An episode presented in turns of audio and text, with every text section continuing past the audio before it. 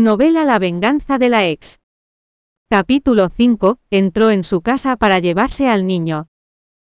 Julio estaba a punto de volver al estudio, después de enviar a su hermana y a su sobrino a casa diciendo que tenía que ponerse al día con su proyecto, y que se llevaría el coche.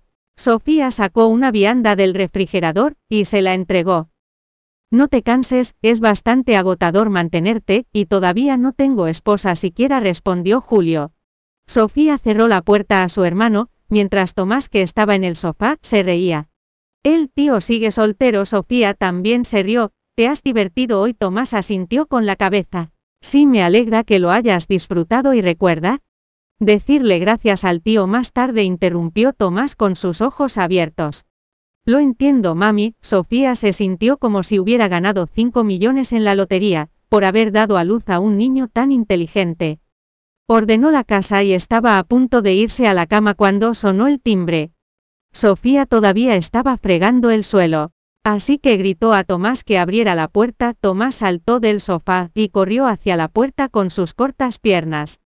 ¿Acaso el tío se olvidó algo? La expresión de Tomás cambió al instante cuando abrió la puerta y vio la cara que había fuera.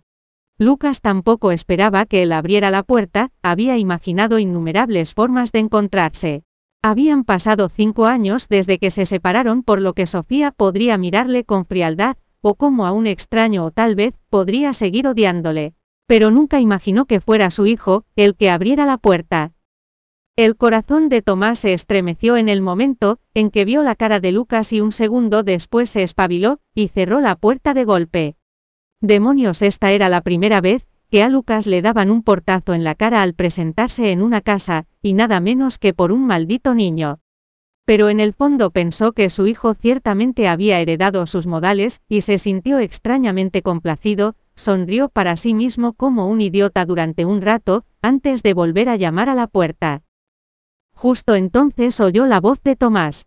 Mamá, no hay nadie ahí fuera, probablemente sea una broma de algún vecino. Lucas estalló donde aprendió este mocoso a mentir descaradamente. Así pues directamente dio una patada a la puerta, y esta vez Tomás se sobresaltó, se sujetó contra la puerta, y miró a Sofía que estaba dentro. Hay un tipo malo en la puerta. ¿Qué pasa? Sofía se acercó y abrazó a Tomás, ¿por qué tiene esa expresión en la cara? Podría ser que el hecho de que los dos vivamos solos, haya atraído a algunos delincuentes. Retrocedió unos pasos, y abrazó a Tomás con fuerza. Mamá, no te asustes, es el señor Gil. El corazón de Sofía se enfrió al instante. ¿Por qué está Lucas aquí como supo de Tomás, y de mí está aquí, para llevarse al niño? Pensando demasiado los ojos de Sofía se enrojecieron, y rechinó los dientes. No te preocupes corazón, nunca te entregaré al hombre malo. Al oír esto Tomás bajó al suelo, y se dirigió animadamente a abrir la puerta, Lucas estaba a punto de dar una segunda patada a la puerta, cuando ésta, se abrió de repente. Un niño pequeño que era exactamente igual a él estaba de pie, allí con el ceño fruncido, y una expresión de alerta. ¿Qué quieres de mí? Vaya, qué comienzo tan directo, parece que este niño, lo sabe todo. Lucas también se burló fríamente, no vas a invitar a tu padre a entrar. No tengo padre, replicó inmediatamente Tomás, durante los últimos cinco años, solo me ha cuidado mi madre, no tengo padre y no necesito uno. Los ojos de Sofía se pusieron más rojos ante sus palabras, qué niño tan obediente. Lucas se paró en el umbral de la puerta, y miró fijamente a Tomás. No necesitas un padre, señor Gil, nuestras vidas, siempre han sido pacíficas y estables, y no hemos cometido ningún crimen, por favor, Dinos lo que quieres de nosotros de una vez y por favor márchate.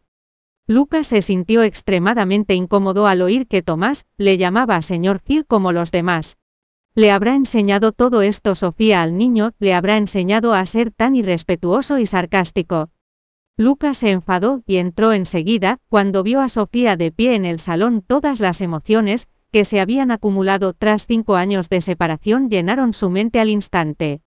Al ver los ojos de Sofía que le miraban repletos de miedo y dolor desde los oscuros rincones de su alma, sus puños se cerraron involuntariamente.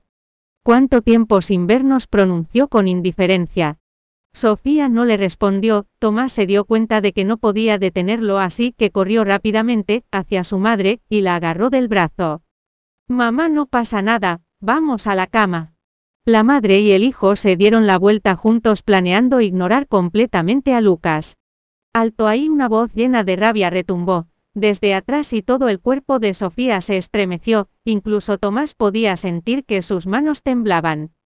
Lucas estaba tan enfadado que se rió. No vas a explicarme lo de este niño. ¿Qué hay que explicar? Sofía miró fijamente a Lucas y habló con voz temblorosa. Estuve cinco años en la cárcel, ¿por qué todavía no me dejas en paz? Cinco años de prisión ha destruido toda mi esperanza y amor hacia ti. Los ojos de Lucas se entrecerraron aparentemente insatisfecho por su reacción. Mereces ser encarcelada por lo que hiciste así, que por qué te haces la inocente. Los ojos de Sofía se enrojecieron, se dio la vuelta y reprendió. En efecto, tienes razón ¿por qué estás aquí ahora es digna una mujer con un historial como el mío de que vengas a su casa. Por supuesto que no eres digna, Lucas se acercó y cogió las manos de Tomás, pero él lo es.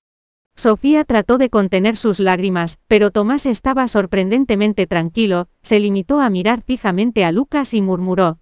Señor Gil, por favor suélteme, las palabras por favor se sintieron como un puñetazo en el corazón de Lucas. Llámame papá ordenó, no tengo padre, Tomás levantó la vista y sonrió, lo único que tengo es una madre que estuvo en la cárcel durante cinco años. En ese instante Lucas tuvo que admitir que había perdido contra un niño. Sofía no tuvo que decir una palabra y una sola frase de Tomás hizo que mil flechas atravesaran su corazón. Solo fueron cinco años de prisión y Sofía asesinó a mi hijo y a mi amante. ¿Cómo se atreve a cuestionarme cómo, si ella fuera la víctima ahora? De repente recordó las palabras que le dijo Sofía cuando la llevaron a prisión hace cinco años. Si llegara un día en que te dieras cuenta de que has sido injusto conmigo. El corazón de Lucas se encogió, y miró a Tomás inconscientemente, de repente hizo una pregunta estúpida. Cuando diste a luz al niño, ¿acaso tienes que preguntarlo? Fue en la cárcel, por supuesto. Sofía se reía tanto que se le saltaron las lágrimas. Solo tenías ojos para Ana así, que por qué iba a importarte, si yo estaba embarazada, sí puede que Tomás, ni siquiera sea tu hijo, porque solo soy una mujerzuela a tus ojos, ¿verdad? Lucas servía de rabia, soltó a Tomás y sujetó el cuello de Sofía violentamente.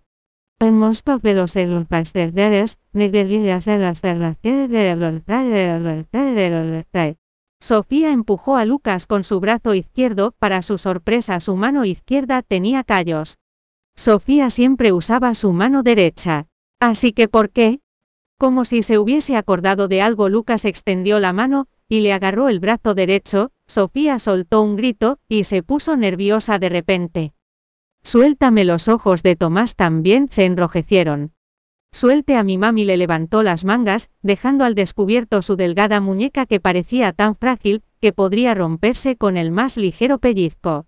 Este par de manos solía ser su orgullo, cuando dibujaba sus diseños el mundo entero brillaba en sus ojos, pero ahora. La visión de las desgarradas cicatrices en su muñeca le dejó sin aliento, Lucas no pudo contener su asombro, y sus pupilas se contrajeron en estrechos orificios. Bienvenido a descargar la aplicación Novelando en Google Play Store o Minirea de Naple App Store para leer novela La venganza de la ex en línea y obtener las últimas actualizaciones.